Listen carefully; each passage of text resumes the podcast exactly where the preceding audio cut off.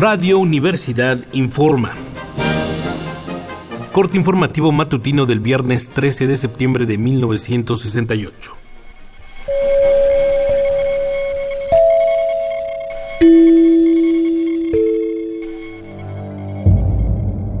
El día de hoy comienza sin mayores percances. Si bien nos encontramos a la espera de que se realice esta tarde la llamada marcha silenciosa. Los estudiantes han decidido manifestarse sin corear consignas para demostrar que no hay vándalos entre sus filas y que su propósito no es en modo alguno alterar el orden público. Refieren además que el silencio será más elocuente que las palabras que fueron acalladas por las bayonetas. En este sentido, la coalición de maestros pro libertades democráticas invita a la población en general a unirse a la marcha y hace la siguiente advertencia.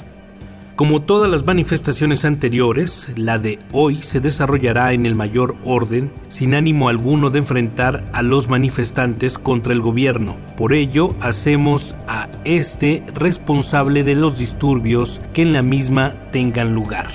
Por su cuenta, el Consejo Nacional de Huelga afirma en su convocatoria, reiteramos que nuestro movimiento es independiente de las Olimpiadas y de las fiestas cívicas. Nuestra intención no es en absoluto obstruir su desarrollo. Le recordamos finalmente que esta marcha silenciosa partirá a las 5 de la tarde del Museo Nacional de Antropología e Historia y se dirigirá al Zócalo, Nuestros reporteros en el área nos informan que puede verse ya en las calles del centro un impresionante despliegue policiaco y militar, así que por favor tome sus precauciones.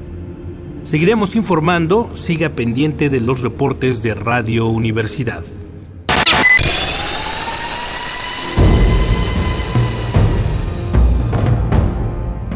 M68